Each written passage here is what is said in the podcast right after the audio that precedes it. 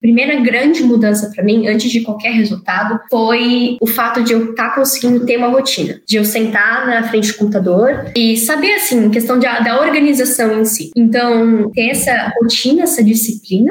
Eu acho que qualquer vestibulando, o que mais importa é isso, sabe? Eu acho que se você tem a rotina, isso já é um grande passo para você chegar lá. Então, hoje o maior impacto para mim é saber que eu consigo fazer alguma coisa, tipo, eu me sinto motivada a fazer isso.